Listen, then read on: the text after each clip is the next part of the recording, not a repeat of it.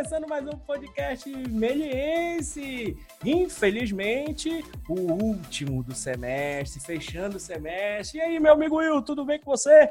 Tudo jóia, mestre. Fechamos aí um semestre lindo e maravilhoso. Infelizmente, né, com o, a pandemia aí, mas a Melier mostrou mais uma vez que está pronta para qualquer situação, né? Acho que tiramos de letra esse semestre, os alunos também é, é, mostrando todo o seu, o seu potencial e mostrando toda a sua vontade de fazer o, os cursos, né? Então, vamos fechar com chave de ouro aí. E vários, esse podcast. E vários episódios ótimos aí, ótimos entrevistados que tivemos no nosso podcast, né, durante sim, esse semestre. Sim, nesse semestre você começou, né, aí, né, meu amigo, a sua chegada aí no nosso podcast Isso, é a primeira né? temporada. Primeira temporada com o Will aí, pô, foi muito bom ter você aí nesse semestre. Vamos continuar essa parceria aí no próximo semestre, né, Will? Então, pô, acho que foi isso mesmo que você falou. Tivemos grandes entrevistas aí, mesmo também com a pandemia aí, tivemos belas entrevistas, tivemos a oportunidade de, conhecer, trazer muita gente de fora, né? Muita gente que provavelmente não teria a possibilidade de ir lá na Melier com a gente, então a gente está trazendo. Hoje não vai ser diferente, né? Nesse último nesse último podcast. Tivemos aí o podcast, o primeiro videocast do podcast Meliense, que foi com os sócios da, os sócios originais da Faculdade Melier, né? Então, estamos fechando bem, eu acho, esse semestre aí, né, Will? Eu acho que foi um episódio histórico aí do nosso podcast, né? Sim, sim. E pra gente não perder o costume, diquinha, diquinha da semana. Bora! Ó, minha dica, na verdade, é uma dica tua que você me deu e eu tô repassando. então, uma dica é dupla aí, uma é, dica nossa. Uma, é uma dica dupla, então, vale por nós dois. Que foi o anime Ping Pong. Ping Pong é muito bom, meu. É um anime inspirado no mangá do Taiyo Matsumoto. Eu descobri o Taiyo Matsumoto, esse desenhista, faz muito pouco tempo.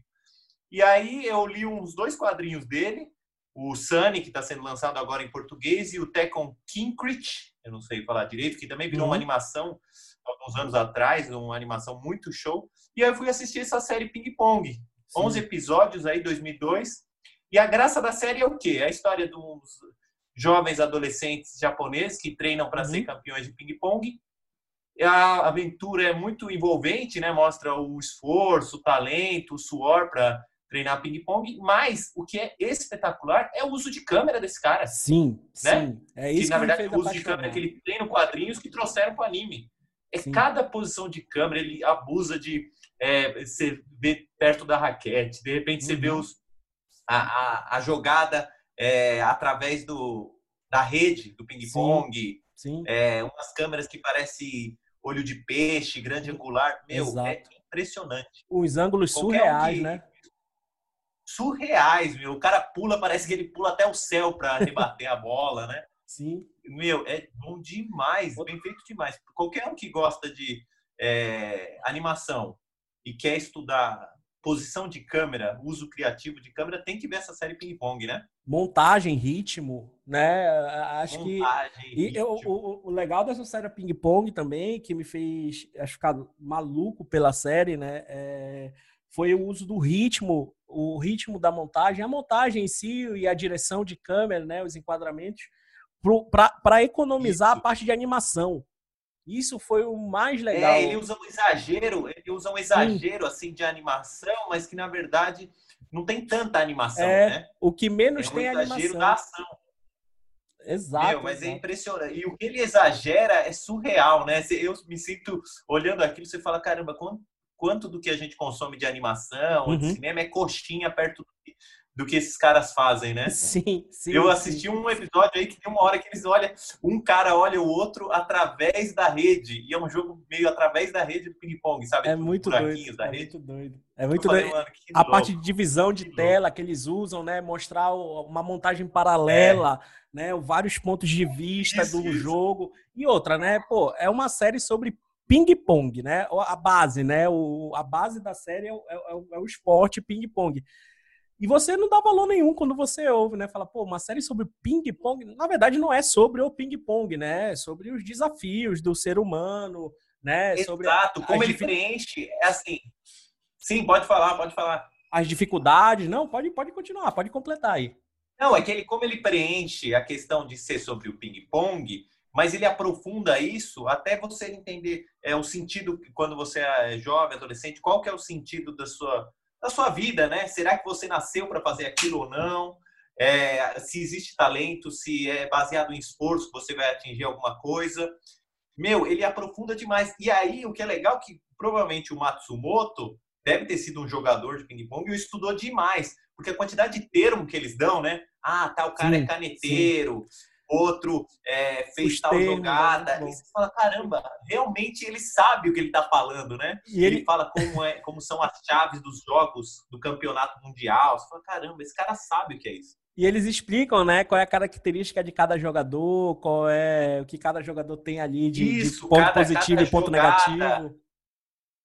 Exato, cada jogada, o tipo de material que é feito, as raquetes, a borracha. Você fala, caramba, mano, a borracha, é pode que mesmo, né? Sabe, ele teve uma ideia uhum. e, e, começou a escrever. Não, ele tem muita pesquisa em cima disso. Eu tô impressionado, tô indicando para vários amigos. Valeu a dica que você me deu e tô repassando aí. Pode indicar. Tem os planos da bola batendo no, na borracha da raquete e a, e a, bola rolando, rodando assim, no, na, como se ele estivesse dando um slow é. motion, uma, um macro assim na, na raquete, na borracha. São maravilhosos, né? É muito bom, é muito bom. Assistam. Não, o pessoal anima como se a gente estivesse assistindo uma batalha mundial, né? Como se fosse Sim. Pearl Harbor, aquela luta de. e é um jogo de estudantes na universidade, de uma escolinha de ping-pong, né? Lá do... É muito bom. É. É, meu, é emocionante demais. Não, às vezes tem aquelas loucuras de anime, né? Que o cara para no meio de uma jogada e lembra toda a infância, a primeira vez que ele pegou na raquete. Sim, sim, Caramba, sim é muito bom. Sim não tem, sabe, não tem pé no freio nessa, nessa animação. Bem, é isso, meu. Não é falaria isso. eternamente sobre animação. Aí tomara que, que, é o pessoal se anime pra ver. Vale a pena assistir, né? Assistam para ver o que é essa empolgação que a gente tá falando aqui da série, né? Acho que vale muito a pena assistir para para ver o porquê é. a gente tá se é. empolgando, né? Mas Demais. começando hoje, vamos ó, apresentar. Oi, fala. Matsumoto para todo mundo aí. Qualquer coisa que o Matsumoto, eu tô maratonando esse artista, né? Qualquer coisa Sim. que ele fez é legal. Qualquer coisa que o cara fez, o cara é bom demais. Vale a pena, vale a pena conferir o artista, vale né? Além da série, o artista que criou a série. É, vale, vale isso, muito a pena isso. mesmo. Então, para depois dessa essa dica aí, né? Essa bela dica que demos, vamos agora falar o porquê estamos aqui hoje, né? Fazer esse belo bate-papo. A gente vai ter uma discussão, né? Uma mesa, não vou dizer redonda, porque a gente não está próximo, não está não tá nem numa mesa, mas estamos nesse, nessa mesa universal aí que é a internet. Mas para falar um pouco sobre o futuro do, do audiovisual no, no pós pandemia, né, pós-Covid-19, como a gente imagina, como é que você, como as pessoas sofreram, como os profissionais sofreram aí durante essa pandemia. Então a gente trouxe um, um time aqui, um, um, acho que até nostálgico para mim, acho que nostálgico para alguns que vão ouvir, né? Mas um time gabaritado para falar disso, né? Que está atuando na área, tanto na área educacional quanto na área de produção mesmo do audiovisual, tá? Então vou apresentar aqui rápido, falar um bem-vindo aqui para os meus meus convidados. Então, eu queria agradecer a presença do meu grande amigo aí, Diego Gozzi, do meu outro grande amigo, Marcelo Coda, e mais outro grande amigo e parceiro, Rafael Nani. Bem-vindos ao podcast Meliense. Ueba! Ueba, eu tô aqui. Boa tarde, bom dia, boa noite, depende do horário aí que todo mundo estiver assistindo. Marcelzinho, bem-vindo, cara.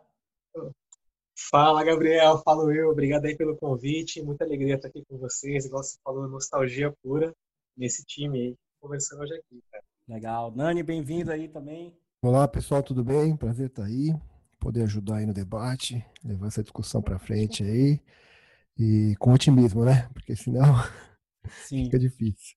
Sim, sim. Então, vou falar um breve resumo. Alguns vocês já conhecem aí, quem está ouvindo já pode conhecer, alguns o já tiveram aqui no podcast, outros não, mas eu vou passar um breve resumo aqui dos nossos convidados, começando pelo Diego Gozzi, o grande amigo Diego Gozzi, que é cineasta professor, mestre em artes visuais no Instituto de Arte da Unesp, tá? especialista em artes visuais pelo SENAC e bacharel em comunicação social com habilitação em cinema pela FAAP. É também coordenador do curso superior de produção audiovisual presencial e design de animação EAD lá da, aqui, aqui da Faculdade de Melier, né? onde também é professor e leciona a, a matéria linguagem audiovisual desenvolvimento de projeto audiovisual, história do cinema, roteiro, direção e montagem, além de orientar o desenvolvimento dos projetos de conclusão de curso, né? Rafael Nani já esteve aqui no último podcast, já teve outros podcasts aqui com a gente também. Produtor e diretor de cinema que atualmente mora em Los Angeles, com experiência de seis anos no mercado internacional, trabalhando com filmes tanto longa-metragem e curta-metragem. E falando em longa-metragem, um dos longas ele está vindo aí, no qual tive oportunidade de trabalhar junto com ele nesse longa-metragem e já tem outro em pré-produção, além de ser ex-sócio da Melier e ex-professor da Melier também. Marcel Yokoda Steadicam e diretor de fotografia, trabalha atualmente com projetos na área de publicidade, cinema e brand content. Né? Se formou em publicidade e propaganda e seguiu no caminho do audiovisual, onde iniciou estudos na Melier e se especializou depois em direção de fotografia e outras instituições de ensino. Em 2020, realizou e se formou no Steadicam Gold, um curso oficial da TAIF, Steadicam International. E o Marcel também, além de ser ex-aluno né, da Faculdade Melier, foi meu aluno, foi aluno do Diego, foi aluno do Nani, foi também ex-professor no curso Lanterna Mágica da Melier. Então, bem-vindos, galera. É, eu queria começar esse, esse, esse bate-papo, tá? E aí vocês veem quem, quem começa a falar, quem quer começar a falar. Eu queria saber quanto, acho que o quanto vocês sofreram com essa pandemia, né? O trabalho de vocês sofreu com essa pandemia. Se, é, se Diego, se você quiser começar a falar aí, fica à vontade, tá? É, pô, boa pergunta essa aí. Porque, porra, depende muito do ponto de vista, né? Desculpa o palavrão aí, mas vamos que vamos. É que já que é tudo os amigos velhos aqui... Não tem problema, estamos em casa, estamos em casa. Natural. É, na verdade, sim, cara. Eu, é, trabalhando né, profissionalmente, eu não, não, sofri pouquíssima coisa. Né? Assim como você, a gente lá na Melier, eu não digo que a gente não sofreu nada, né? Porque foi um desafio gigantesco, né? A gente trabalhou muito mais do que o normal e, enfim, com desafios que a gente teve que ir inventando a cada dia, porque, óbvio, né? Nunca ninguém imaginou que isso fosse acontecer. É, parecia, assim, se for pensar hoje, né? Quer dizer, seria um filme de ficção científica que você não Sim. acreditaria, né? Mas aconteceu. Então, profissionalmente, assim, embora tenha tido todo o esforço, a descoberta dos caminhos, não foi problemático, porque a equipe está né, muito sintonizada, a gente tocou tudo muito bem ali, mesmo com os obstáculos. É, agora, é isso, dizer que não sofreu nada não dá para dizer também, né? Angústia sem tamanho, obviamente. É, e eu não digo nem pela questão do isolamento, né? Porque vamos combinar que a gente é privilegiado, a gente, eu pelo menos, sou privilegiado em poder ficar no isolamento, né? E, e ainda trabalhando. Tem gente que não consegue nem se isolar, né? Quer dizer, então acho que isso, enfim, tem que pensar nisso também. Mas é, a angústia também de ver o redor, né? De ver o entorno, né? Então, assim, ao mesmo tempo que na Melier a gente não parou, a gente continuou em atividade, os alunos também. A gente percebeu é, que na animação as coisas parece que também estão seguindo, estão continuando. Tem algumas, alguns indícios que é, deu até uma, uma, certa aumentada de trabalhos e tal, né? Mas eu também tenho muitos amigos, eu estou há algum tempo já não, que eu não estou trabalhando com live action, de fato, assim, mas tenho muitos amigos é, do live action, né? E, e, muita angústia porque os amigos do live action realmente estão completamente desassistidos, assim, sem, Sim. sem nenhuma previsão, sem nenhuma perspectiva. E aí isso traz uma angústia também, né? Porque o que, que vai ser quando puder voltar, né? E, e mais, né? Quanto vai durar para recuperar o que foi perdido, né? Assim como uhum. educação, né? De educação. Quando você tem problemas de educação, o problema maior é a educação também, não ter ou ter ou ter ruim, mas quanto pior é, mais tempo demora para você recuperar, porque são gerações, né? Que vão ter que se formar e tal. Então, é isso. Eu acho que o live action, vamos falar disso ainda, né? Mas é, a gente vai discutir vai mais. Uma, boa, uma grande ação aí que, que dá angústia, porque não sei como vai ser para se recuperar, não. Isso, beleza. Obrigado, Diguinho, pelas suas palavras. É, Nani, por favor, queria saber também como, como essa pandemia afetou aí no, no, seu, no, no seu trabalho aí lá, lá interno, agora você pode mostrar um pouco do seu olhar fora Brasil, né? Como é que, que aconteceu, o olhar lá de Hollywood, o que, que aconteceu por lá, como te afetou tudo isso a pandemia, por favor. Ó, oh, Gabriel, Los Angeles parou, né? Los Angeles parou totalmente. Então todas as produções pararam. Teve, ó, ameaçou voltar agora há pouco, há poucos dias atrás até saiu uma série de procedimentos para poder se voltar no set, né? Uhum. Mas esses procedimentos são custosos, então dificultam essa volta. Ao mesmo tempo, as seguradoras estão muito inseguras em relação ao cenário, porque é muito difícil você voltar um filme. É, muitas pessoas no set, né? Eles estavam até propondo trocar a dinâmica do set, onde as pessoas não se encontravam, então cada equipe entrava separado, uma coisa que altera cronograma, altera budget, altera muita coisa, né? Sem contar essa coisa de mais álcool em gel em tudo quanto é canto é, comida tem que ser à la carte, né? Que mais banheiro, a quantidade de banheiros tem que ser aumentada, enfim, é uma série de outras coisas, trailers, né? É uma série de outras coisas que acarretam nessa mudança, né? Mas o governador já voltou atrás essa semana porque uma segunda onda está chegando, né? E qualquer aglomeração que não seja com membros da sua própria família não, não serão permitidas. Então a indústria está em cima do muro aí mais uma vez é, preocupados também, porque imagina você está filmando um filme e na segunda semana o ator principal tem um problema e você tem que parar a filmagem, uhum. ou, ou mesmo para a equipe, que coisa é, né, desagradável, você está no meio de uma filmagem e alguém da equipe pegou e você fica naquela, poxa, o cara pegou, estava até ontem com a gente aqui agora, né? Quem mais pegou? Eu peguei, ai meu Deus. Então você focar nas suas condições de saúde, né? Em vez de focar no seu trabalho, também não é, não é um cenário ideal em lugar nenhum, né? Ter que se preocupar com a sua saúde já não é. Né, não, ninguém consegue, né? A gente, tem que cuidar da gente primeiro para poder fazer qualquer tipo de trabalho, né? Uhum. Então já puxaram o freio de mão de novo. E eu acho que o que projeta a gente aqui para discussão futura é.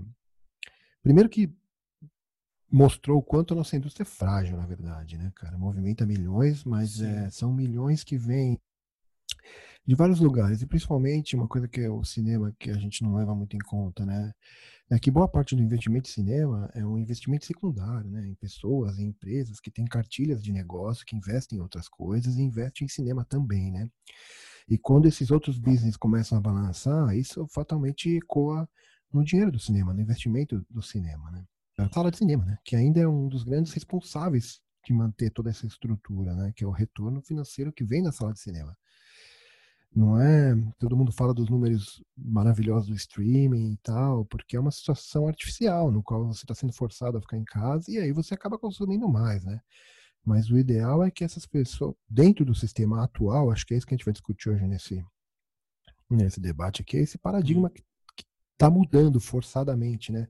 Não depender tanto da sala de cinema, mas hoje em dia a gente depende da sala de cinema. Se as pessoas não puderem se aglomerar para assistir um filme, a indústria inteira fica capenga. Não tem como. Não há filme para televisão, não há, sei lá, publicidade ou, ou filme para streaming que sustenta esse, o número de pessoas que a gente tem hoje, né?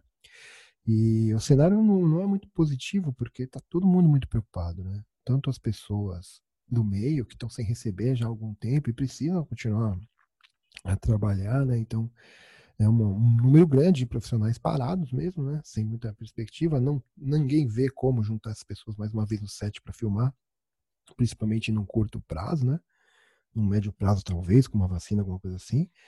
Não adianta você forçar, não adianta alguém vir, né? Mesmo que quando o governador vem. E o governador da Califórnia aqui, ele é bem, é bem mente aberta, enfim, informado, respeita todas as diretrizes da OMC, enfim.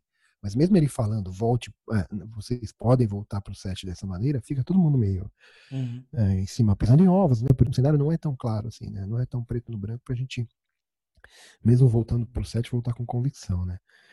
Mas enfim, são várias questões, né? várias sim, frentes para a gente debater aí. É, imagino. É, Vamos tocando o assunto, a gente vai voltando aí. Isso é legal que, que você falou, né?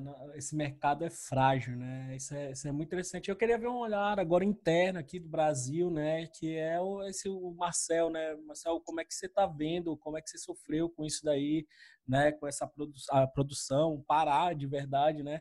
Queria que você botasse agora o olhar do, do, do, do mercado brasileiro, né? Como, como é que você está vendo? Como é que você sofreu, né? Com tudo isso daí? Bom, vamos lá. Acho que o profissional da nosso profissional brasileiro já estou em várias frentes. Aqui a gente pegar o audiovisual, a gente tem o cara que trabalha desde o evento, ao cara que trabalha em série, ao cara que trabalha no institucional, na propaganda, na publicidade. E eu acho que todo mundo tinha uma grande expectativa que o ano, como todas as vezes, ele startasse forte em março, né? pós-carnaval. Então, todo mundo tinha muita coisa planejada já. Eu estava com alguns trabalhos já marcados desde ano passado, documentário, curta-metragem, algumas alguns eventos grandes, publicidade também que estava agendada e praticamente quando veio março tudo caiu. Então esse choque ele ocorreu para todo mundo que trabalha na área e atingiu de formas bem diferentes. Né? Tem gente que realmente está numa situação muito complicada, né? que foi pego já talvez ali bem desprevenido, já tipo, já sem recurso, essa pessoa está tá com bastante dificuldade hoje e tem pessoas que estão esperando para poder voltar. Então, séries que começaram a gravar estão esperando para voltar a gravar de novo em outubro. Se acontecer uma algo que permita isso. E praticamente a área parou então em abril. Abril praticamente não ouvi ninguém falar que estava trabalhando. É, aí veio maio, agora a gente está em junho começa a aparecer algumas coisas já para algumas pessoas que trabalham, por exemplo, o pessoal que faz live continua trabalhando, né? show agora tá uhum. tem show. O pessoal que trabalha com curso também, com curso online, tá fazendo algumas coisinhas também. É, para mim, aparece uma coisinha ou outra, mas num formato diferente já. E Sim. nunca são coisas que são várias diárias. São sempre coisas que é uma diária só e numa equipe muito mais reduzida e num formato diferente também, um formato mais precário de é, tanto de função, quanto de equipamento, quanto de recurso, e todo mundo entendendo como é que tem que fazer, qual é o procedimento novo. É, a gente está no momento agora que é um momento bagunçado ainda, que é um pouco do que me falou também, que todo mundo está com o pé atrás. Então, coisas grandes de vários dias, ninguém está nem tocando no assunto ainda, deixando mais para frente. E as coisas pequenas que dá para tocar num dia só, uma publicidade, é, alguma, algum filme mais simples de ser feito, está sendo feito. É, muita coisa está sendo feita também sem nenhum procedimento. Nossos órgãos, Sim. por exemplo, hoje estão discutindo sindicatos, por aí, qual que vai ser o procedimento, como é que tem que ser, de quem é a responsabilidade caso esse profissional tenha algum problema de saúde, é, como que vai ser isso, as seguradoras também estão discutindo isso. Então está nessa fase ainda, a gente está numa fase que é, não dá nem para dizer que vai nem que volta. A gente está, uhum. tem os dois lados ainda discutindo a mesma coisa, né? Tá um pouco complicado mesmo. É, tá, tá acho que para todo mundo, né? Tá, tá, tá, tá, tá ruim para todo mundo. Will, quer mandar alguma, mandar alguma coisa aí? Então, o que eu queria é, perguntar para o pessoal, assim, para a gente gerar essa discussão, um exercício aí de futurologia, né? De tentar adivinhar o futuro, o Nostradamus. Vocês acham que vai aumentar a quantidade de produtos audiovisuais em animação por conta disso? Tipo, o pessoal vai começar a falar, meu, é melhor investir em ter mais animação, porque aí ao menos a gente está produzindo do que live action. O que, que vocês acham? Eu acho que, de forma geral, é, animação sempre foi um melhor investimento, né? Você pega os filmes da Disney da década de 20 e 30, eles transpõem o tempo, né? Então, a longo prazo, a animação sempre é um bom negócio. A dificuldade de produção sempre existiu, mas agora com o computador e, e no nível que nós estamos, né? Acho que com certeza a produção vai ser maior, vai infestar muito mais a sala de cinema, como já tem, né? Você pega os números de, do ano passado de animação e pega os, os números de 15, 20 anos atrás, tá muito maior. Na televisão também, o desenho animado, enfim.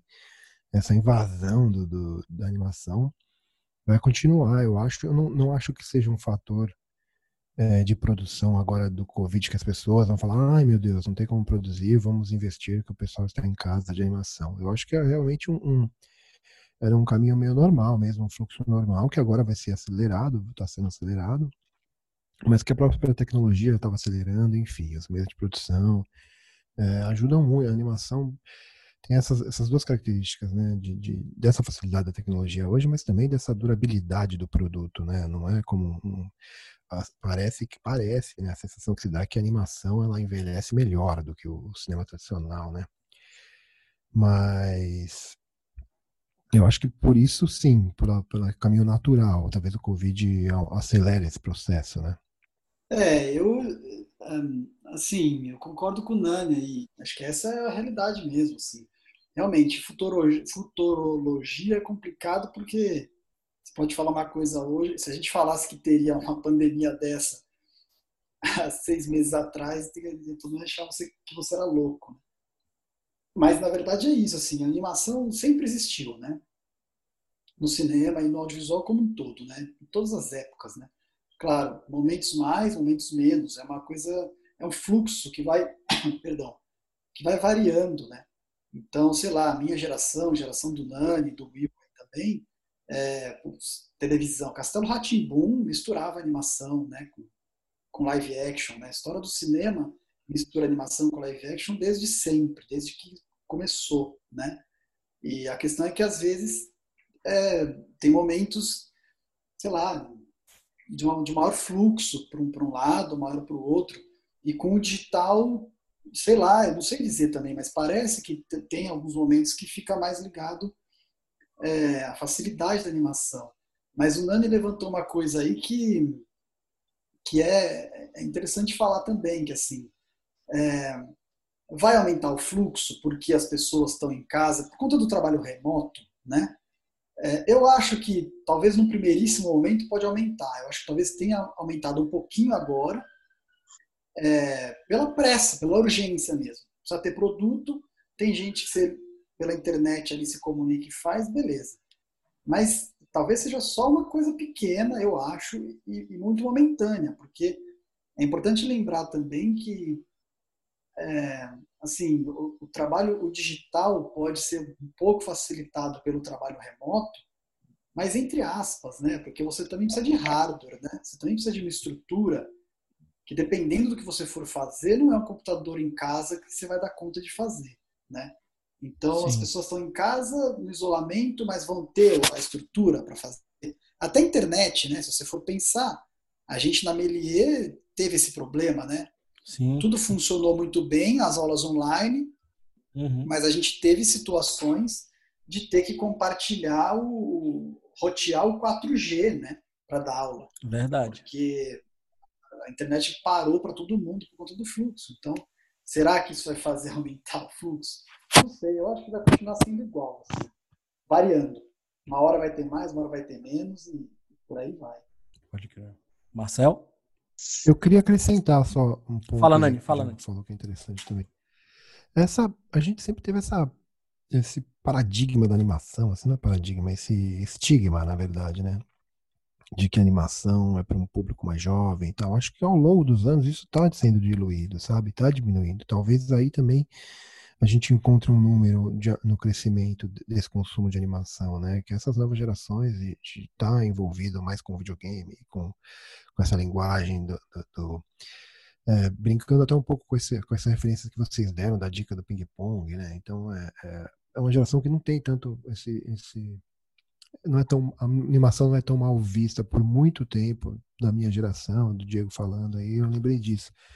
Teve sempre essa ligação da animação com uma coisa mais infantil, né? Uma coisa para um público é, um público menor, né? Acho que hoje isso está diminuindo também, o que ajuda, né? Ajuda a animação no geral, não seria em relação ao Covid, mas em relação a esse número da animação está crescendo, né? Maravilha. Marcel? Cara, acho que tem, a gente tem que, a gente tem que olhar né, também, concordo plenamente com o que vocês falaram, é, mas a gente olhando o time frame, em que tempo que a gente está falando, se for um, um tempo de dois meses, com certeza teve uma demanda das agências de publicidade nesse momento agora para ter uma entrega de alguma coisa, de alguma coisa já estava acontecendo, de alguma campanha que já estava startada já e que pela pandemia não pôde ser feita a campanha em live action, acabou passando para stop motion, para motion, para banco de imagem. Então, nesse time frame pequeno, de meses, com certeza teve um aumento. Mas realmente não sei se a longo prazo, pensar em anos aí, se isso vai continuar, porque são soluções diferentes, né? São, são formas. É, o, que, o que uma agência precisa, muitas vezes uma animação não encaixa. Ela, tem que, ela quer ter o, o personagem humano ali que representa o que ela quer para a marca, entendeu? Tipo, a linguagem é diferente, por mais que não seja só uma coisa para criança, mas muito pelo contrário agora, já é uma coisa para adulto, para criança, para qualquer um. Ah, pelo menos na publicidade, ainda a escolha não é feita pela técnica, né, mas sim pelo que eles identificam que eles querem para a campanha, o que está alinhado com, com, os outros meios também, é, com digital, com offline, por aí vai. Então, acho que nesse, resumindo, só acho que nesse primeiro momento teve sim um crescimento, mas não sei se ele também vai só ser, ah, então passou seis meses, pô, a gente viu que a animação é muito legal, vamos continuar fazendo só animação. Nesse ponto, eu acho que não.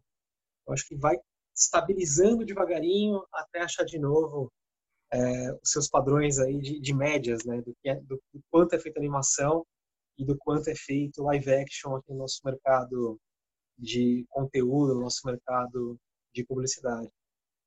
Rapidinho. Lembrando que, que assim, é tanto animação quanto live action, quanto documentário, né? Assim, é, é aquilo, né? A gente pode falar do cinema, né? E, mas pode sair separando algumas coisas, né? Mesmo a história do cinema sempre debateu isso, né? Assim, é o cinema de animação, o cinema de live action, o cinema de documentário, e muitos teóricos e cineastas dizem que, que é o que eu o que eu mais identifico assim. Não existe isso, existe cinema, né? Mas qual que é a lógica por trás disso? Não é simplesmente assim, tudo é igual, tudo... não, não é. É assim, existe cinema. E aí, claro, você tem animação, live action, documentário, que é, não são apenas formatos. Né? Então, a animação não é só um formato por si. Né? É também, mas ela também é uma ferramenta. Né? O live action uhum. também, além de ser um formato, é uma ferramenta. Então, é isso que a história do cinema sempre mostrou até hoje, né? assim, da televisão, do audiovisual, que é o que o Marcel está falando. Né? É, tem coisas que você imagina que a ferramenta animação te serve melhor na hora de representar. E outras coisas, o live action te serve melhor. Então, qualquer artista do audiovisual, inevitavelmente, é, vai acabar de uma maneira ou de outra vagando por essas diferentes áreas. Né? A gente pode até não ser especialista da animação, alguém do live action, mas em algum momento você vai contratar alguém da animação, nem que seja fazer um motion. Né? É, quer dizer, Hitchcock trabalhava com Soul Bass, né? assim, para fazer os, os, as cartelas de texto animadas, os motion graphics, na época que nem tinha o digital ainda, né? É, enfim, isso existe até hoje, né? com Kubrick também, né? Enfim, então é, é, muito isso, né? A animação é uma ferramenta, assim como live action. É, às vezes, às vezes ela serve mais. Isso também depende muito de contexto histórico, né? Às vezes a, a sociedade está, sei lá, está mais cansada do, do realismo e aí tem um momento de mais fantasia. Às vezes a animação ajuda um pouco mais na fantasia, embora o live action também. Enfim, então tem tudo isso aí também. E eu só queria lembrar também uma coisa que me deu, caiu a ficha aqui, que eu falei Castelo Ratimbum, né? Mas na verdade a minha geração do Dani, na verdade era o Ratimbum, né? Castelo Ratimbum, quando veio Ratimbum era o programa, era um né? Era mais velho, né? Era aquele programa é, cheio de coisa, né? Cheio de, de, de de arte, de histórias. Tinha muita animação, muito stop motion, muito motion também, quer dizer. É, eles é brincavam com a linguagem, né, Diego? Que nem você falou, misturava animação com live action, com é, fantoche, stop motion, era tudo uma mistura, né, de técnicas.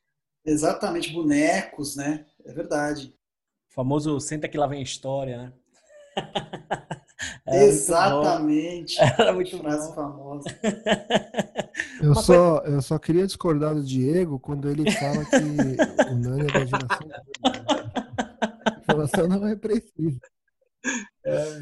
Nós somos jovens, Nani. Nós somos jovens. Não é, não é Power Ranger, né, Nani? Tudo que você falou nessa fuga é legal, que, que bate um pouco, acho que a questão do Will, que foi que me refletiu na hora quando o Will perguntou. Que é essa quantidade de, de filmes é, no Oscar mesmo, sabe? De você ver a quantidade de produção pra, é, de, de estúdios de animação produzir longas metragens e o quanto esses longas arrecadam, né? Acho que hoje esses filmes arrecadam tanto na bilheteria, números bem significativas e depois tem toda aquela campanha de merchandising e outros produtos derivados, né? E as próprias séries de TV. Hoje, até, até o Gabriel vai poder falar melhor, né? a quantidade de alunos que trabalham em séries de TV no exterior e, e a quantidade de canais de TV que você liga e está passando uma animação, né? Eu acho que era nesse sentido até que eu estava ressaltando e que foi o, o viés que eu vi mesmo, assim, não como o bem falou o Marcel, assim, de expressão artística, de achar a solução para pro comercial, mas eu pensando mesmo em longa-metragem, a quantidade de longa-metragem sendo lançado e indicado ao Oscar e, e, dando bilheterias gigantescas, né? A própria Pixar e, e enfim, né? esses estúdios andando com base 100% em animação, né? Sim, sim. É, uma coisa que eu também vejo, não sei se vocês concordam comigo, eu queria até jogar essa, essa bola aqui. Eu acho que, além disso, eu acho que vai. Uma coisa é o modo de produção, né? Que vai acontecer. A gente já viu filmes aí utilizando a, a, a vamos falar assim, a virtualização do set. Né, transformando o set em algo virtual, acho que a, a, as, as, as plataformas de, de, de, criação de jogos ajudando muito isso. A gente viu alguns, até, até acho que o Marcel deve ter, pode falar até melhor disso, Pô, o Rei Leão filmado com todas as, todas as técnicas de Steadicam, só que o Steadicam todo virtual. Né? Tinha lá o cara do Steadicam, tinha o, o profissional do Steadicam ali, mexendo no, no equipamento de Steadicam, mas a câmera toda virtual, o set de filmagem é apenas um galpão cheio de telas. Será que, que isso também, o, o, modo de produção, e até eu queria falar com também que o Diego falasse um pouco, o modo de ensinar né, o modo da educação mudar. Tipo, hoje em dia a gente não vai poder fazer uma. Vou, botar um caso, eu não vou poder fazer uma saída fotográfica com meus alunos porque eu vou ter receio de algum deles pegar o Covid e a culpa vai ser minha, né? Então, eu acho que. Será que esse, esse modo de produção e de também do ensino, né? Vai virtualizar, eu acho que vai transformar algo mais virtual, entre aspas, né, do que algo mais presencial. Não sei, quem quiser falar aí, Marcel, se quiser começar aí, fica à vontade. Cara, não sabia dessa do Rei Leão. Até bati no Google aqui para ver, eles usaram o Steadicam, então, virtual. sim, isso? sim, é sim. Todo, as, todas as câmeras, né? Eles recriaram as câmeras do Rei Leão, né? No, nesse, nessa animação barra live action que fala, né? Do, do Rei Leão, mas é uma animação, né? Totalmente num set fechado, num galpão, né? Com câmeras virtuais, né? Então, será que vocês enxergam ah, isso aí, esse futuro? Olha, Gabriel, acho que tem uma coisa ainda que, até pelo fato, vamos falar um pouquinho dessa escolha, então, imagino eu que foi feita uhum. pelo fotógrafo no, no Rei Leão para ter um stead é, tendo essa câmera virtual, né? O stead, ele, por mais que você pega, por exemplo, os últimos filmes, até o 1917, ele é putz, você tem quatro, cinco tipos de stead ali, né? Tipo, com gimbal, com estabilizador, é, o stead clássico mesmo ali. Qual que é a questão? O stead, o movimento de câmera na mão, ele tem aí o fator humano, né? O fator do operador de câmera, colocando ali a energia dele, colocando ali a, a sinergia dele com a cena, né? Então, acho que é por isso que isso leva a sinergia, essa coisa mais orgânica do stead, por exemplo, leva para dentro, até numa animação mesmo, como a do Rei Leão. Você tem, então, no set um stead fazendo o papel para ser essa câmera virtual, né? Ele sendo ali, colocando o olhar dele. É bem legal isso. Eu acho que cada vez mais a gente vai ter, ter isso presente, somando com a tecnologia nova, com aquilo que já é clássico, né? Porque o clássico, ele não deixou, ele não ficou ruim, ele está evoluindo, né? E o Steadicam é prova disso, né? A gente está falando do Steadicam que tem mais de 40, 40, 40 anos mais ou menos, e ele sofreu grandes mudanças agora. A gente está falando de um, nos últimos 5, 6 anos e agora nos últimos 3, agora com Trinity, né, que é o gimbal, a mistura do gimbal com o stead, né? Então, olha como é doido como as coisas elas vão convergindo, né? O clássico, a ferramenta clássica com, com um novo digital, com um novo animação, elas vão convergindo para o mesmo caminho, que é o caminho narrativo, de como contar a história e possa ser uma ferramenta, né? Sim, sim. Nani, quer falar alguma coisa aí? Eu quero falar que eu fico sentido com porque a gente falou de mercado no começo, né, do dia a dia da produção, a gente falou da técnica agora mudando, essa coisa do, da internet, né, como ferramenta do nosso trabalho agora. Eu acho assim, pensando em produção de cinema, é engraçado, não é que é engraçado, né? é, mas é muito pouco se passa na produção de um filme, na verdade. Né? A gente tem anos, dois, três anos, né, para levantar um filme, e desses dois, três anos são 20 dias, 30 dias no set. Né?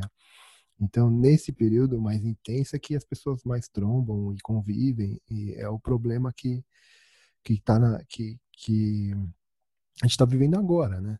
Até você comentou, perguntou como é que vocês estão passando por isso nesse momento, né? Eu até sou um felizado, porque realmente eu estou naquele ciclo da produção de que termina um projeto e vai para o próximo. E, e para voltar para o set, o planejamento era setembro, outubro agora. Então, pelo ciclo natural de produção, de você. Eu estou em pós-produção, teoricamente, então não estou sendo tão afetado nesse aspecto, mas a onda vai bater lá em setembro e outubro, né?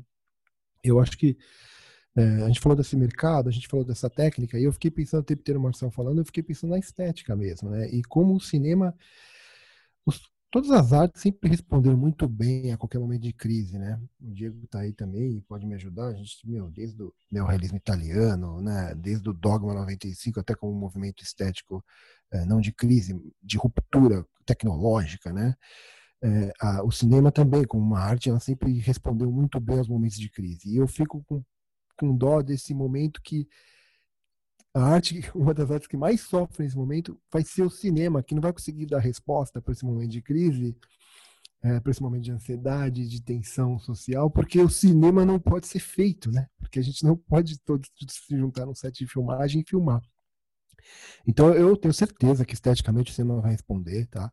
Eu acho que o sistema de estúdio está em xeque mais uma vez, vai ser balançado, está sendo balançado mais uma vez. Eu acho que a primeira resposta vai ser um cinema independente, quase que como foi o movimento cinema moderno, sabe, fugindo dos estúdios, os diretores de cinema de autor. Então eu acho que no próximo momento a gente vai ter um cinema independente puxando a, a, a bandeira, né, indo em frente, até porque o cinema independente possibilita você ter equipes menores, né, trabalhar com menos gente no set, possibilita você contar histórias menores, assim, é, tem essa liberdade de, contar histórias menores, não tem esse rabo preso com o sindicato e, e com todas essas questões é, legais que nesse momento é, se tornam grandes armadilhas, né? Ninguém sabe, ninguém quer voltar a produzir porque ninguém sabe o que vai acontecer, né? Uma série de processos pode vir aí e você, um dia você acha que é o herói que está trazendo todo mundo para trabalhar de novo, no outro dia você é o vilão que é responsável pela morte de alguém, enfim, é muito, a gente está numa maré muito turbulenta ainda, né? Não, não sabemos como agir, né?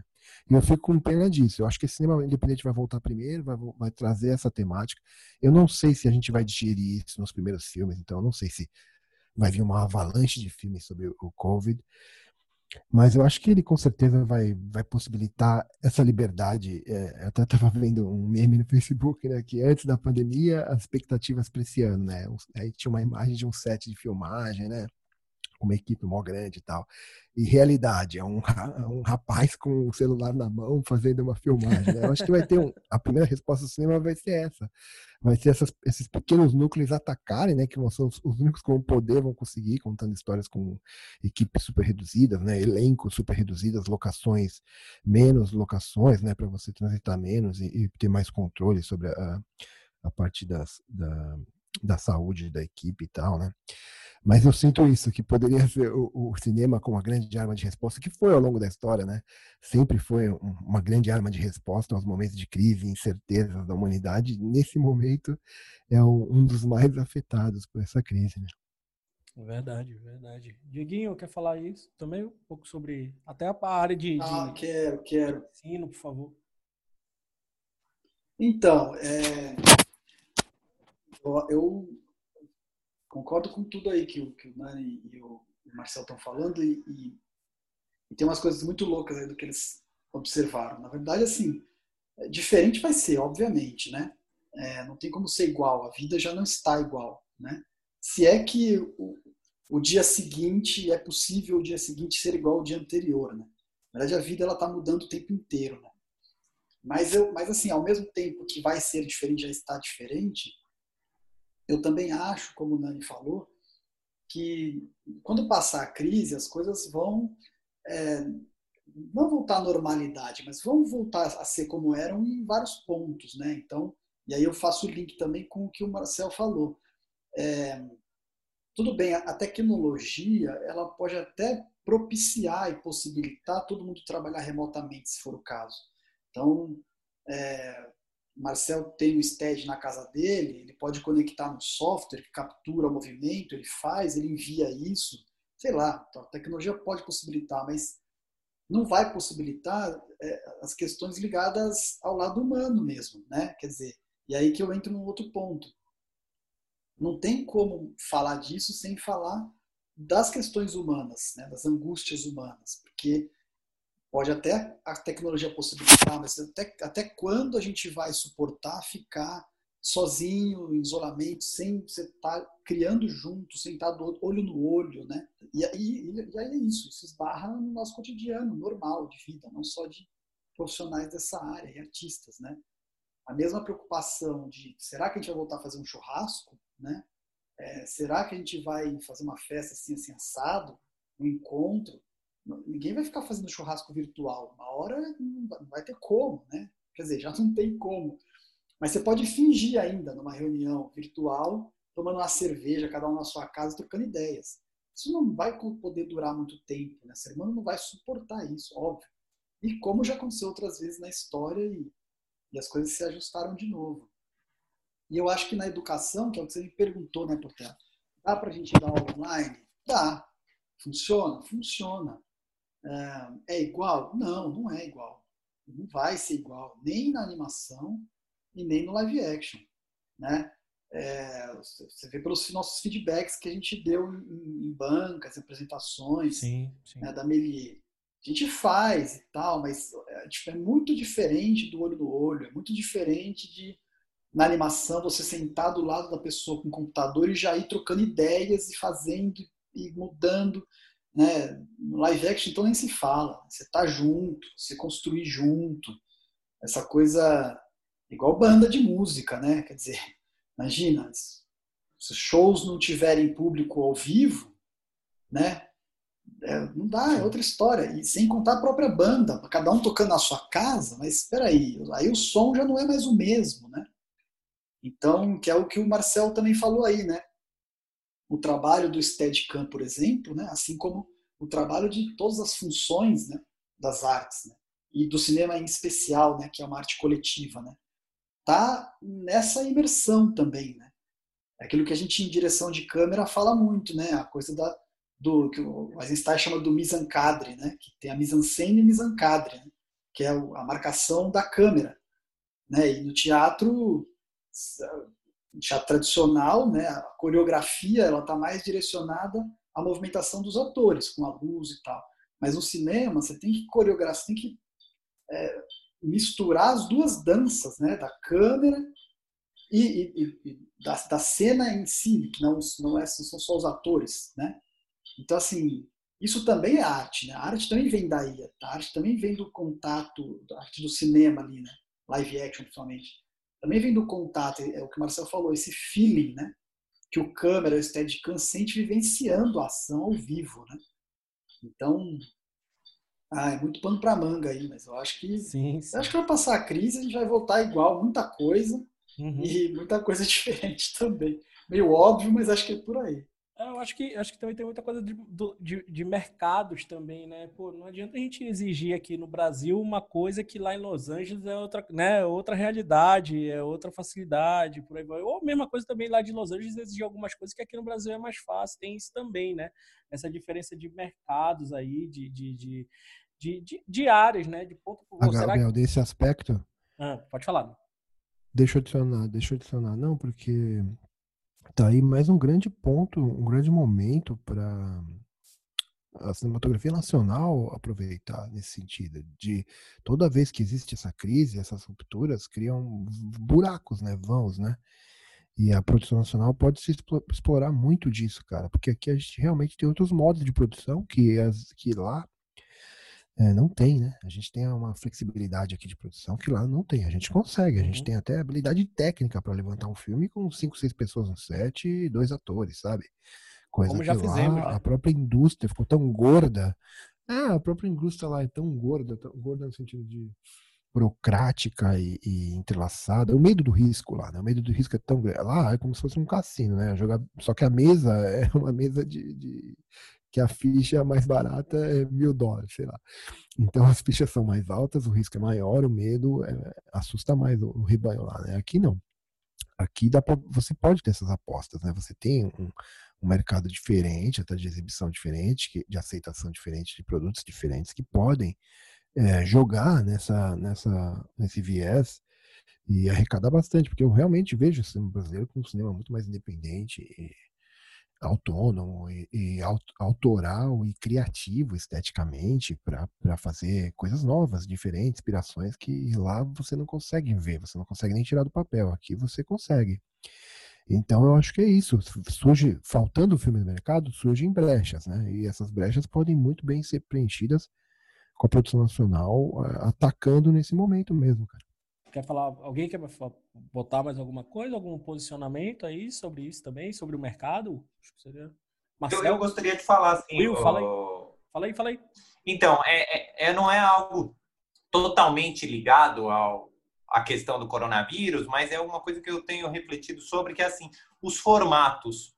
Por exemplo, hoje com a questão do que você estava falando de assistir filme no cinema. Um filme no cinema, ele impõe essa questão, foi descoberto, né? Essa coisa do uma hora e meia, duas horas, alguns filmes um pouco maiores, como O Senhor dos Anéis, né? Mas com o streaming, a gente vê que essas séries, que antigamente eram muito serializadas, agora elas têm uma unidade, né? Você, essa coisa do pessoal maratonar uma série, parece um projeto, uma série parece um filme de 10 horas, né?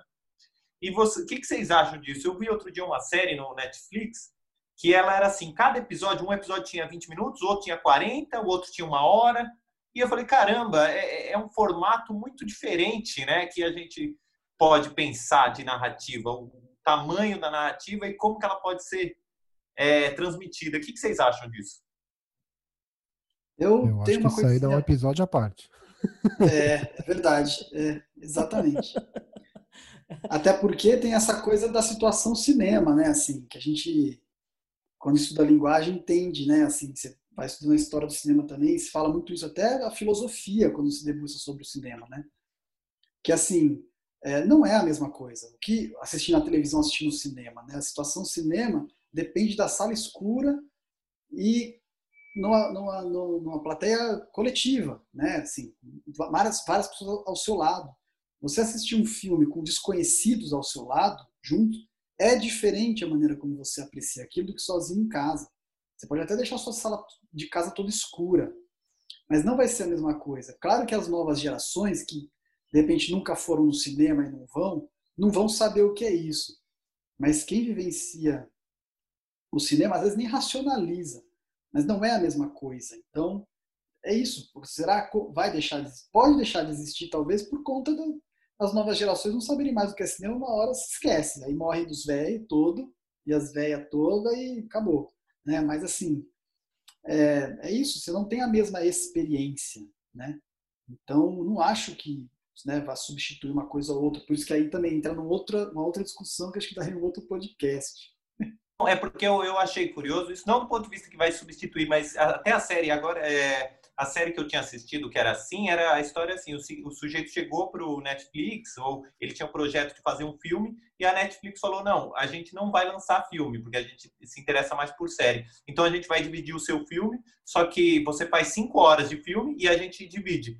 Um episódio vai ter 20 minutos, o outro vai ter uma hora e meia, o outro vai ter 40, o outro vai ter 30, dependendo do, do ato do filme. E eu falei, caramba, que curioso, o que era para ser um filme assistido longamente, o cara filmou mais, fez cinco horas, e eles picotaram. Eu falei, que, é curioso, né? Uma coisa que antigamente a gente não imaginaria. Você, eu, você falou que é eu, talvez uma discussão paralela né, ao coronavírus. É, eu acho que o, a questão da duração é, ela tá sempre ligada ao mercado, cara. Tá sempre ligado à, à exibição, né? Que o Diego tava falando, da sala de cinema. Você não consegue pôr um filme mais de duas horas no cinema hoje, né? Só se for um Senhor dos Anéis mesmo. Ninguém consegue, porque tem que ter um certo número de sessões por dia, enfim. E a exibição na televisão também, né? Então, é, duração normalmente, cara, normalmente é ditado pela exibição. Então, mesmo o autor querendo escrever um segundo ato mais longo, acaba que sendo engavetado em algum momento ou outro. Se a, a net dá essa liberdade, a net que eu digo streaming, né, dá essa liberdade, ótimo. Isso que o Diego estava falando que é legal, que eu queria ressaltar. Que hoje, você não tendo o rabo preso com exibição na sala de cinema, que é o que a gente estava comentando, de não poder pôr pessoas juntas, isso te dá uma liberdade técnica muito grande, porque o custo de se levar um filme para o cinema, que é o que muitos dos exibidores exigem, desde a captação, desde a câmera, cara, desde o modelo da câmera que você tem que usar, depois o tratamento do som, a finalização, o formato final, a correção de cor, ela escravi... para ir para a sala de cinema, o filme é escravizado de alguma forma. Hoje, com esse link quebrado, com essa estrutura quebrada, hoje permite realmente que um cara com celular mesmo faça tudo e, e, possibilite criar com uma GoPro, com celular, com qualquer outra forma que antes não ninguém daria espaço, é, hoje permite esse espaço, por causa desse streaming não ter tantas exigências. Então era nisso que eu pensei, assim, em termos técnicos, né? É, o cinema nacional aproveitar essas brechas para tentar produzir e, e, de uma forma mais econômica, barata, mais rápida, né? Nesse respiro da produção tem muita gente correndo para produzir agora, cara, mudando o roteiro e mudando é, orçamento, porque sabe que esses buracos vão abrir. Daqui a pouco já tem, né? Hoje já tão, os estúdios já estão comprando tudo, né, para distribuir, porque ninguém tem mais filme, tá tudo acabando, os filmes estão em pós, né? Então já tem a demanda hoje é maior. Então já tem um monte de gente já com, com a faca na boca ali, com a mão no gatilho para já filmar na primeira semana possível para tentar entregar o filme o mais rápido possível, né? E aí sim, tendo essas aberturas, a produção nacional pode é, tentar experimentar essas coisas diferentes para poder abocanhar esse mercado também. Né? Boa. Marcel? só, só, aproveitando, só aproveitando também, complementando até, pois eu concordo exatamente aí com o que o Nani disse também, essa questão sobre duração, porque duração, se você parar para pensar hoje, ele é um hábito de consumo, né? A gente vai no cinema, a gente não está indo mais no cinema, a gente está indo passear no cinema. O hábito do, do, da maior parte da população é isso. Você vai, ver uma, você vai ver uma série, você senta no sofá e senta o sábado inteiro. Na pandemia agora, você está em casa e você vira, tipo, duas temporadas no final de semana, né? É, aí, mas um contraponto muito interessante que mostra isso, tem uma plataforma nova que chama Quibi. Não sei se o Nani conhece, que é americana. Sim, e ela se tá propõe, está vindo com tudo e ela, ela propõe justamente o contrário, que é conteúdos muito bem produzidos, é, só que de baixa duração. Por quê? Para o hábito de consumo do cara assistir, pro cara assistir indo para o trabalho, assistir no metrô, ele com o celular na mão. Então, é uma outra proposta baseada no hábito de consumo. Então, a gente tem exatamente isso. E traçando um paralelo com a Covid agora, é natural, então. Você sabe que é por causa para pegar o público do podcast, né? Que cresceu tanto. Olha só. Usado. É exatamente, exatamente o que você falou, vamos cara. Pra lá, vamos pra lá. É em ah. cima do hábito de consumo total, então. Né? E com o Covid, então, a gente está tendo um hábito de consumo que boa parte da população já tinha, que é de consumir séries durante muito tempo. Então, você pegar e consumir 10 horas de uma série, 8 horas. E o que, que provou isso? Provou agora um dado que saiu que o streaming passou a audiência da TV a cabo aqui no Brasil. Então, isso mostra exatamente isso que a gente está falando, que a pandemia criou um novo hábito de consumo, que é de consumir séries durante muito tempo, de uma vez só, né? Até a várias TV classes sociais, né, né, Marcel? Chegando várias classes que antes não chegavam, né? O streaming tá chegando em, em lugar que não, antes não tinha. Né? Até, até a própria TV a cabo tá indo pro, pro, pro streaming, né? Telecine já tem o streaming Exato. dele. Entendeu? Exatamente. Então você não precisa nem mais contratar, sei lá, uma, uma, uma uma, uma net da vida para ter o, o telecine, né? Então, para ter um outro um, tipo, para você assistir o filme, antes tem que contratar a net, o serviço da net, para você poder ter o telecine ali dentro, né? Até pagar mais para você ter o telecine. Hoje em dia não, você paga só o telecine, forte abraço e é isso, né? HBO e por aí vai. É, galera, acho que tudo isso que a gente falou, né, mais uma, uma se a gente for ficar aqui discutindo, né, a gente não tem como prever o futuro, né, mas é mais um, um, um ideal aí. Então, o ideal que a gente pensa, o que vai ser né, o futuro das produções aí, tudo isso. E agora eu queria uma consideração final de vocês aí sobre o. Estamos chegando aí no final do, do nosso podcast, né? Nosso tempo aí de podcast. É, eu queria uma consideração final de vocês aí sobre o, esse, como será o amanhã, né? Como será amanhã e o, acho que até uma, uma, uma mensagem de apoio aí que acho que todo mundo também é bom de ouvir de vez em quando, né? Do pessoal que está trabalhando na área. Então, por favor, quem quiser começar aí, fica à vontade. Ó, eu, é, eu vou tentar ser bem objetivo, assim, respondendo as duas coisas, quer dizer, como será o amanhã, né? É, e, e essa, essa coisa do otimismo, da positividade, né? Não sei, eu, eu assim, como será amanhã? Eu torço, eu trabalho e torço, eu estou trabalhando e torcendo e desejando e juntando minhas forças e meu esforço para que, pelo menos, é, o futuro seja um pouco mais de reflexão com relação a esses problemas que a gente está passando agora, né? Eu confesso que eu tenho uma preocupação por conta de todas as questões que a gente já viu outras da vida, enfim, de que tem a crise, todo mundo fica desesperado, passa a crise, todo mundo finge que não existiu e continua sendo tudo igual. Né? Acho que a crise é, trouxe à tona muitas coisas, inclusive do ponto de vista socioeconômico, né? que são outros assuntos, mas, e, e, mas as pessoas estão debatendo muito isso. Eu estou sentindo que as pessoas estão debatendo tudo isso. A questão é se lá na frente vão continuar debatendo ou depois fingir que nada aconteceu. Então, eu estou lá na MIE, com o nosso trabalho professor também, é, lutando e, e, gastando energia para que é, a gente se transforme mesmo, no bom sentido, né? E aí que eu já emendo com a questão da positividade, assim. De novo, óbvio, não vai dar para saber o que vai ser mais para frente. Futurologia, qualquer previsão agora é uma loucura de fazer, né? Mas é, o meu lado otimista está nesse caminho. Está no caminho de que, assim, é, é também a grande chance da gente reinventar várias coisas que estavam capenga aí, tudo muito ferrada, né? Nani levantou coisas aí, cinema nacional, essa coisa também da produção menos engessada, né, da indústria e tal, enfim. É, agora, a questão é se realmente a sociedade, né, como um todo, vai tocar esse projeto, né, é, de verdade. Eu, de novo, estou desejoso e estou lutando para isso para que, né, quando tudo passar, a gente, no mínimo, se ainda não conseguir ser melhor do que era antes, mas que no mínimo a gente continue debatendo e refletindo sobre isso para melhorar, né? É, e aí o otimismo é, eu acho que é possível, acho que é a grande oportunidade, né, para a gente melhorar, né? Quase um tapa na cara para dizer, ó, acorda e se liga, né?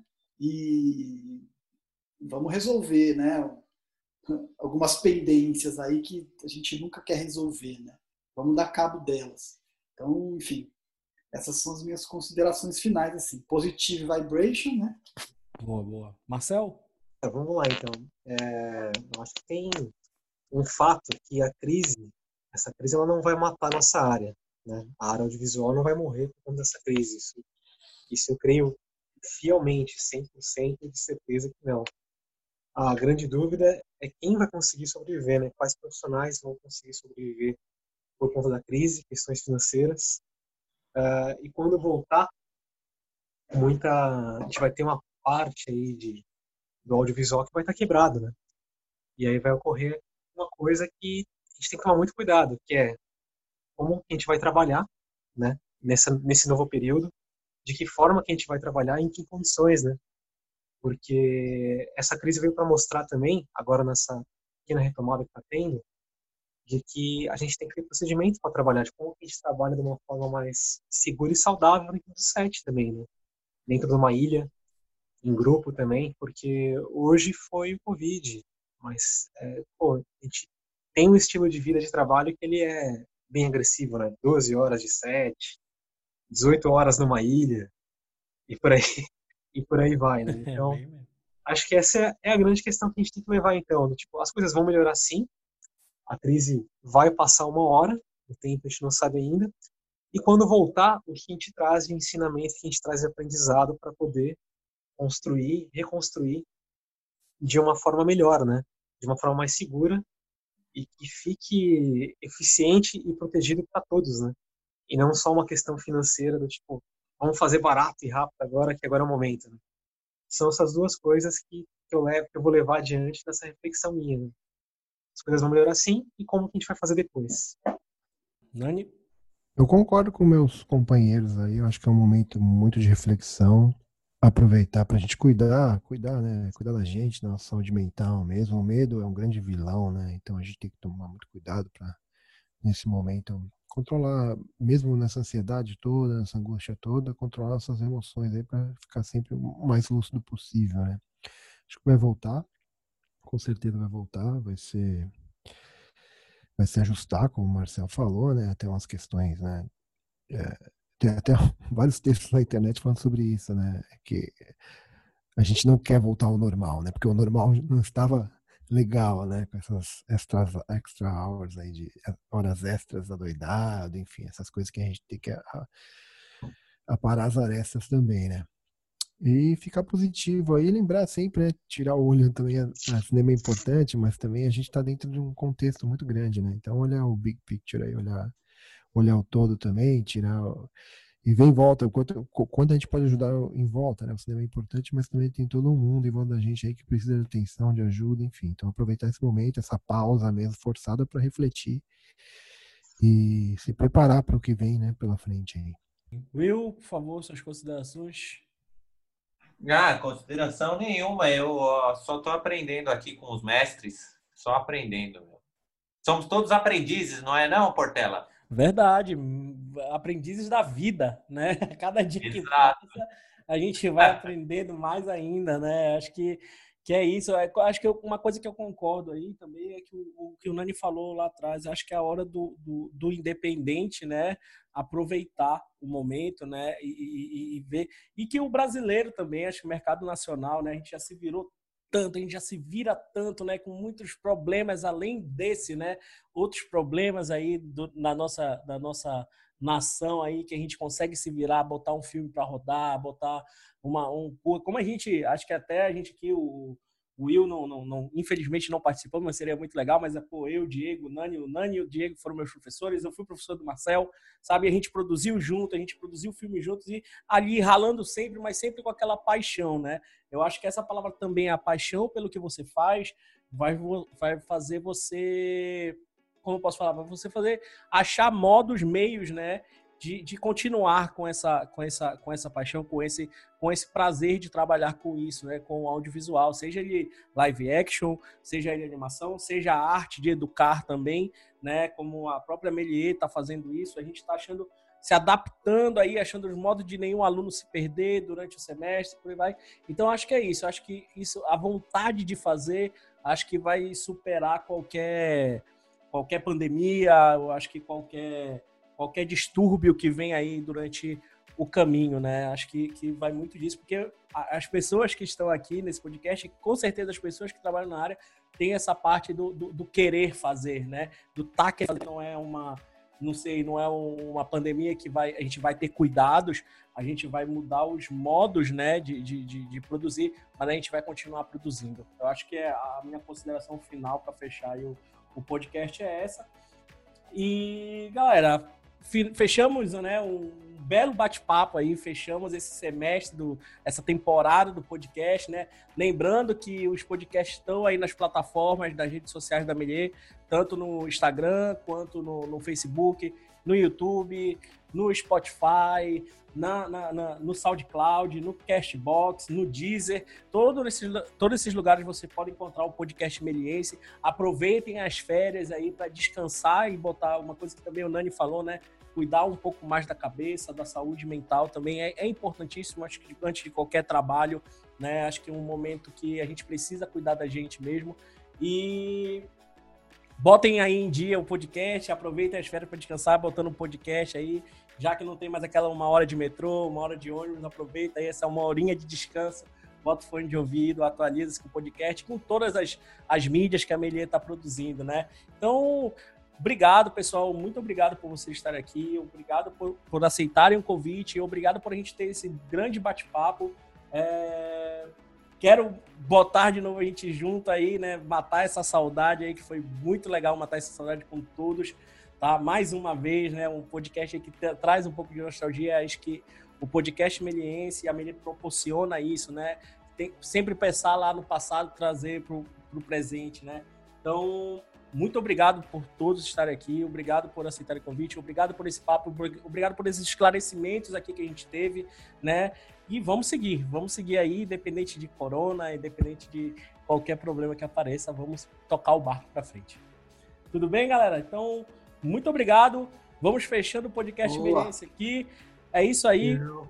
Um abraço e tchau!